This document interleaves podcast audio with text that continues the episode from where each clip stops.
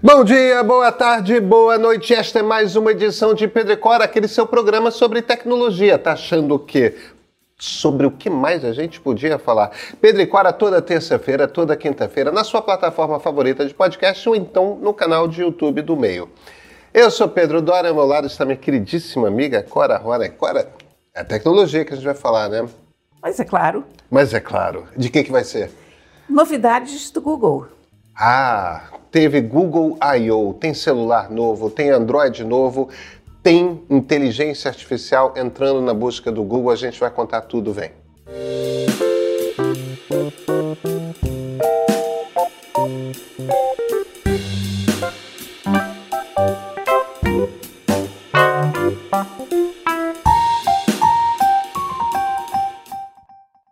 Cora, ontem teve Google I.O. Eu, eu, eu, eu, confesso que eu lamentei não estar em Mountain View, não estar na Califórnia, porque eu adoro frequentar esse tipo de, eu também. de evento. E, e, e o Google I.O. é tão interessante quanto o lançamento da Apple. É, é, é aquela coisa de são empresas que são mais do que empresas de produto, né? São empresas que desenvolvem tecnologia e, e, e é sempre interessante conversar com os engenheiros, conversar com é, com as pessoas, ver os lançamentos, ver o que, que eles estão pensando, tal. Enfim, é o grande evento do Google do ano em que eles mostram os produtos e as tecnologias nas quais gente, eles estão trabalhando temos novidades importantes em celulares do Google, temos novidades importantes em uso de inteligência artificial na busca, né? Olha, eu, como você, estou com uma tremenda dor de cotovelo de não estar lá.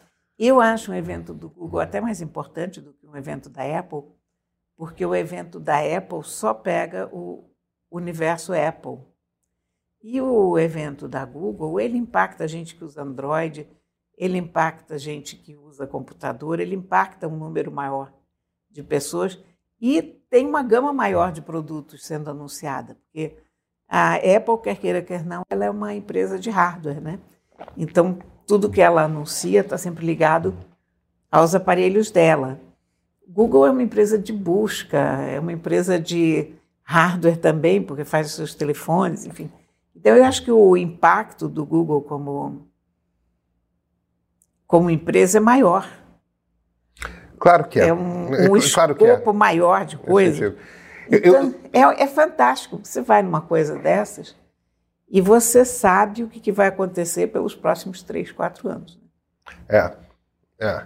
Eu, eu, eu, argumentaria em defesa da Apple que é uma empresa tão inovadora que as coisas que eles trazem, embora, claro, eles incorporem sempre coisas que já estavam no Android, e isso eles fazem desavergonhadamente sem confessá-lo, é, eles também incorporam muitas novidades que daqui a dois, três anos a gente vê no mundo Android. Né? Tem uma troca acontecendo o, o, o, o tempo todo nas companhias, mas independentemente disso, eu acho que vale a gente falar de dois assuntos. Falar um pouquinho do Android 14, mas principalmente do, do Pixel Fold, do celular dobrável com a marca Google, e falar do uso que eles vão fazer de, de inteligência artificial generativa na busca do Google, Sim. que é uma coisa que vai tocar todo mundo. E me parece que eles, eles vão aplicar de uma maneira muito mais interessante do que a Microsoft está fazendo com o Bing. Mas vamos, vamos começar nos aparelhos que, que, é que são o seu xodó. Cara, ele, então, eles lançaram, apresentaram o novo Pixel, o Pixel Fold. O Pixel Fold, pelo que eu vi, claro, isso foi, nós estamos conversando hoje na quarta-feira, isso aconteceu agora de manhã nos Estados Unidos, então é uma notícia super fresca, a gente ainda não tem nem feedback das pessoas a respeito das coisas, a gente tem as fotos e aquele primeiro impacto. Mas a gente vai pedir para o Bruno intermear nosso programa com imagens do sim, Pixel sim, Fold. Sim. Então. O Pixel Fold me pareceu muitíssimo parecido com o Samsung Fold. Samsung Fold, vocês sabem, é aquele telefone que abre ao comprido. Como se fosse um livro, né? Como se fosse um livro, e não de cima para baixo, como se fosse o flip. Não é o meu favorito, eu fiquei surpresa que a Google tenha escolhido esse formato em vez do, do flip, porque são as duas grandes escolas de telefones dobráveis, né? Se abre de um lado para o outro ou se abre de cima para baixo. São que, que, a vantagem de um é que você tem um celular menor. É a vantagem de um é que você fecha e a vantagem do outro é que você abre. É, interessante. Mas o, o, o sentido do fechar... Não é bem isso. é. É que um, um, que inclusive você usa, o, o Samsung Flip, é o né? Flip, é, que é, tá aqui, ele vira um celular menor, ele vira uma coisa menor para você carregar.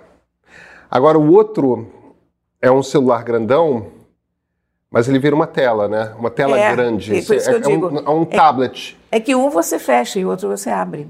Na verdade, esse aqui, o meu telefone, que é o Flip, para usar, eu preciso isso, isso é o telefone, ele aberto é o telefone. É.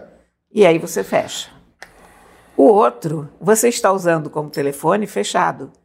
Mas quando você quer fazer algo mais, você abre. Uhum. Então, o meu problema com o Fold é que eu acho que o Fold é grande demais.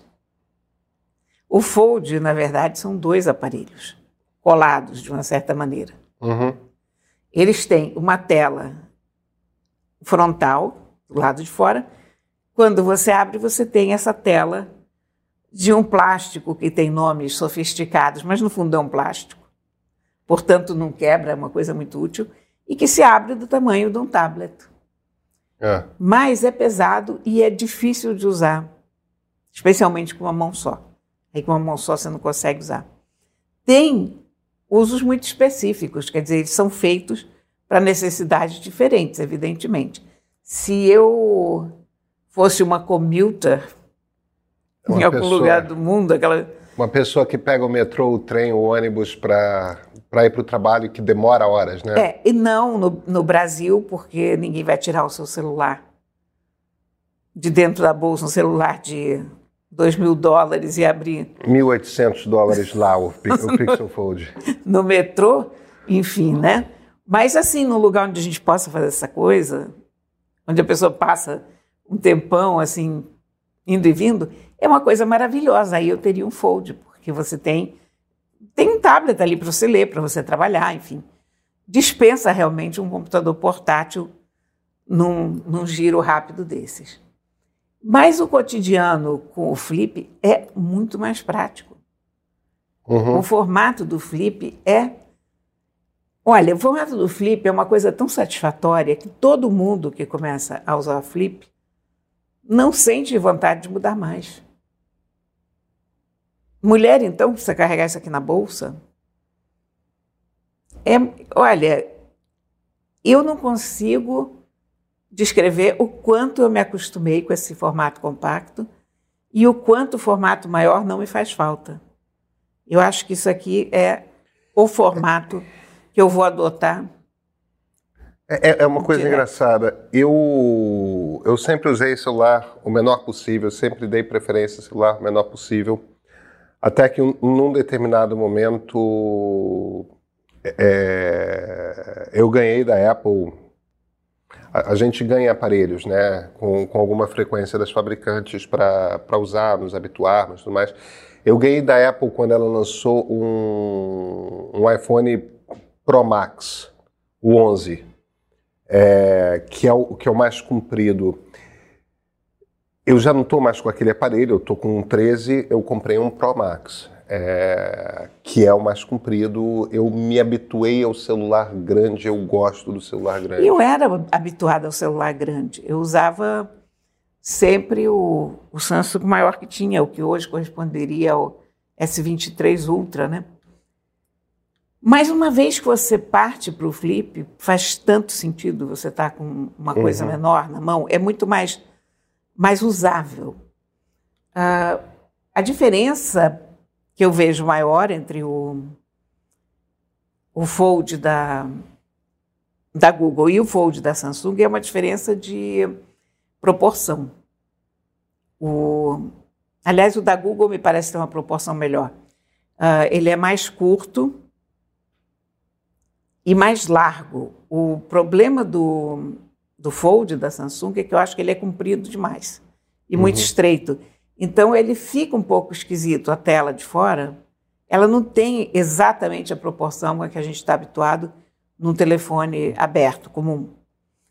E essa diferença de proporção é que eu acho que vai ser o grande diferencial entre os dois. Quer dizer, a pessoa que vai comprar um Fold vai pesar esse fator, porque as especificações, pelo menos no papel, elas estão iguais. Tem que se ver que tal a câmera, mas a câmera do Fold já é muito boa. Então, é uma concorrência para a Samsung e eu acho que é ótimo porque a Samsung trabalha muito bem sob pressão, sabe? Mas me, me diz uma coisa, eu, eu entendo por que, que alguém gostaria de ter um celular pequeno, compacto para levar. Qual é, pela sua experiência, para quem é um, um, celular fold, celular que abre como se fosse um livro, vira um pequeno tablet? Para as pessoas que passam muito tempo fora de casa e precisam algum aparelho que possa substituir um tablet ou um ou mesmo um computador, um computadorzinho, alguma coisa assim.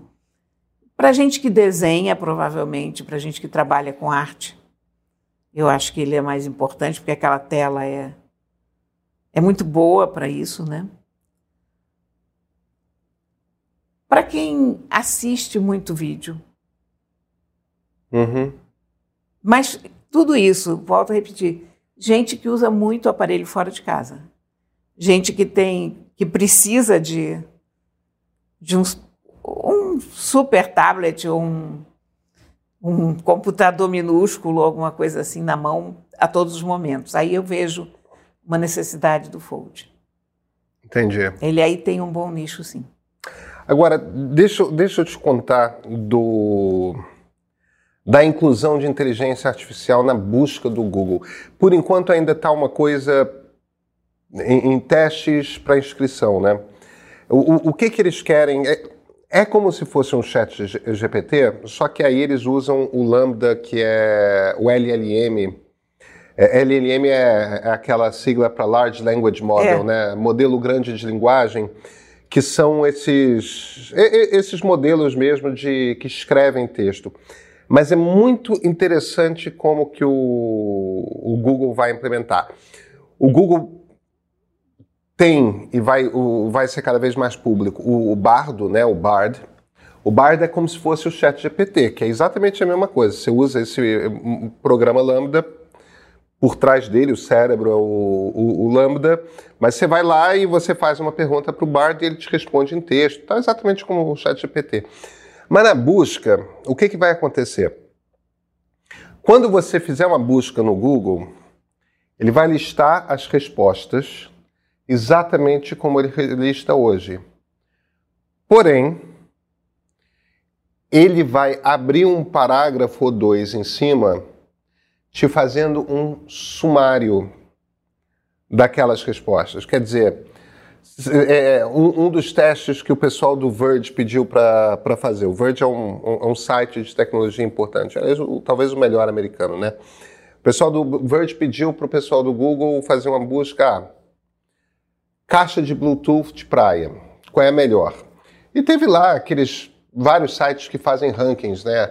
a, a, a de tal marca, de tal outra marca, terceira marca. Agora, apareceu um parágrafo antes que meio que explicava o que, que você tem que preocupar, se preocupar. Olha, se preocupa com a bateria, é importante que a bateria tenha uma duração de tanto e tanto tempo. É, é, é Bluetooth, se funciona assim, qual assistente. Tipo, dá um parágrafo ali que já te faz um resumo do que, que você espera daquilo. Não importa qual é a sua busca, já te faz um resumo. E o mais interessante, Cora, é o seguinte: você pega aquele parágrafo e aquele parágrafo permite que você desmembre ele e ele vai te dizer qual é a origem de cada informação que ele pegou. Mas o Bing está fazendo isso. É muito interessante esse recurso. É muito interessante é, esse o Bing, recurso. O Bing deu uma melhorada nisso ultimamente, porque o, o, no Bing você tem esse recurso, quando você abre o Bing, de fazer a pergunta. Uh, ele não traz as, os recursos embaixo, mas ele põe uh, númerozinhos ao lado da, de algumas coisas, se você clica naquilo, você tem acesso ao link de onde saiu aquela informação. E, e, isso é fundamental porque isso dá credibilidade é. a. Mas, eu vou te dizer uma experiência minha de ontem. Ah. Porque eu continuo usando. Porque é engraçado, a gente teve aquele primeiro momento de entusiasmo com o Chat uhum, GPT, uhum. mas quando você começa a usar o Chat GPT rotineiramente, quando você começa a tentar incluir ele na tua rotina, que é uma coisa que eu tento fazer para ver até como, se ele está melhorando, não está para onde está indo, você percebe que a utilidade dele é limitada. Quer dizer, ilimitada para alguém que precisa de um texto rápido de uma receita ou, ou uma instrução qualquer, mas para nós que escrevemos e para nós que precisamos de informação mais concreta, muito limitada. Então eu ontem eu resolvi perguntar, porque eu estava com eu achei comprei uns livros e pensei, meu Deus, eu não posso continuar comprando livro desse jeito, porque assim eu vou à falência e tal. E aí eu resolvi perguntar para o chat GPT, para o Bing, porque eu, a ferramenta Isso. que ele usa é o chat GPT, quanto dinheiro eu gastaria em 30 anos se eu gastasse 200 reais todo santo dia? Porque livro está muito caro. Eu comprei três livros, deu quase 200 reais. Sério, eu fiz isso para me dar um susto a mim mesma, para parar com isso. E aí a resposta que ele me deu foi esquisitíssima. Assim, primeiro temos que converter 200 reais em dólares. Ah, por quê? Não sei. Eu tentei, eu repeti a pergunta duas ou três vezes com. Se você perguntar para Alexa, Alexa responde. Exatamente, mas, mas eu, eu perguntei duas ou três vezes e todas as vezes ele veio com essa. Primeiro temos que converter para dólar. Eu não pedi para converter para dólar. Não, a palavra dólar não foi mencionada na minha pergunta. Você perguntou em inglês ou em português? Perguntei em português. Isso não faz nenhum sentido. Eu perguntei em português e perguntei na minha máquina que está em português. O meu sistema lá está em português, não está em inglês. Você usa o seu computador em português? Eu uso meu computador em português, sim. Por quê? Sei lá. Não, não tenho nenhuma resposta lógica para isso. Acho que porque na hora que eu fui instalar, instalei em português e pronto. Hum. É que como meu primeiro computador, eu, eu não me sinto muito perdido em computador em português, não. Mas como meu primeiro computador era inglês, eu fiquei.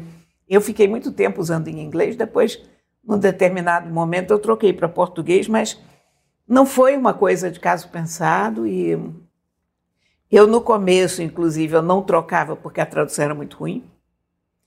E depois, com o tempo, a tradução foi melhorando, e aí, num determinado momento, eu achei que estava tava bom e ficou em português. Inclusive, o meu notebook, eu já instalei ele em português também, porque achei que estava bastante bom. É. é. Agora, essas coisas da inteligência artificial é que ainda são bizarras, porque não precisa mudar para dólar. Por quê? Por que não mudar para rublos ou dinários ou whatnot, né? É, não, não faz nenhum sentido, de fato, não faz nenhum sentido. Sim. Mas, Clara, é, a gente tem, então, novidades importantes, né? É... Tem novidades no Android. Ah, é? Isso, é? Isso vai impactar quem usa Android. Android 14 foi anunciado. O Android, geralmente, ele é anunciado em qualquer momento, mas ele costuma sair em agosto, setembro, né? É, é a época. Não percebi, pelo que, eu, pelo que eu li, porque estamos falando muito em cima do lance e a gente ainda nem tem todas as informações disponíveis, mas pelo que, que eu entendi, a interface está muito mais personalizável. Vai permitir você trabalhar melhor, você vai poder usar emojis, você vai poder um, mudar mais a interface, porque, sei lá, você quer botar a data aqui, o tempo ali, o, a hora, não sei aonde você vai poder fazer. Eu, na verdade, eu faço tudo isso porque eu uso o Launcher da Microsoft. Eu não uso a interface do Android direto. Eu gosto muito da, do Launcher da Microsoft. Mas o que a gente faz com vários launchers que a gente usa hoje, sabe o que é um launcher? Não tenho ideia, eu sou um cara de iOS. Então, pois é, então eu vou te dizer, o launcher é uma espécie de interface que várias empresas fazem para cobrir o Android, para dar uma cara diferente ao Android. Então você não é mais obrigado a usar aquela interface de Android da Samsung que eu usava? Não, há 500 mil anos você não é obrigado a usar a interface de ninguém. Você tem o Nova Launcher, por exemplo, que eu acho excelente. Você tem incontáveis launchers. Na verdade, se você, puser, se você procurar launcher na Play Store, você vai encontrar muitas coisas diferentes. Eu gosto muito do, do launcher da Microsoft, que herdou várias coisas do Windows Phone, uhum. que eu gostava muito como sistema operacional. Então eu uso sempre um launcher, mas tem N launchers e tem temas que você pode baixar, enfim. O universo disso é infinito. Tem uma coisa muito curiosa: você vai poder fazer papéis de parede para o Android, gerando como se você estivesse no Dali ah. ou no Midjourney. Você vai dizer: eu quero um ursinho comendo um favo de mel, uh, andando de skate, pronto. Entendi. E aí ele faz um ursinho comendo favo de mel, andando de skate para ter um papel de parede. Enfim, você vai poder gerar a imagem de fundo. Então, e, e, e esse Android 14, setembro, outubro? Cerca de agosto, setembro. Agosto, setembro. É. Aí, evidentemente, quem tem aparelhos mais novos vai ter atualização e tal, mas é uma, me pareceu um, uma coisa pequena. Pequena, Evolu que... É evolução, não revolução, sabe como é? Entendi, entendi. Ferramentas de inteligência artificial, obviamente, aplicadas na, na interface, mas personalização, essa brincadeirinha do, do papel de parede. Do papel de parede. Então, novidades. Não, não, não teremos é, ainda essa, essas aplicações todas. É... Ah, peraí. Tem uma outra novidade. Opa! Tem uma. Essas são coisas que você precisa assinar uma lista de espera. São coisas que, que Google mostrou. Tem uma coisa que eu achei interessantíssima. Duas, mas uma eu não achei tão interessante.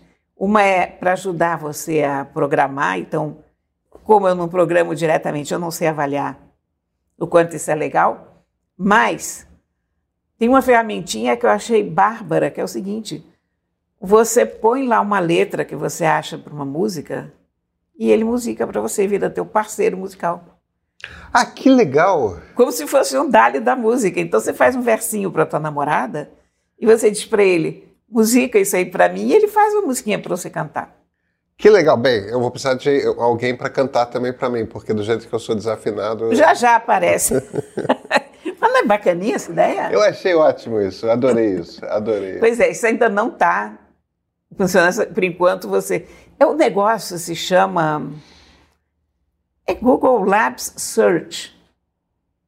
O Google Search Labs.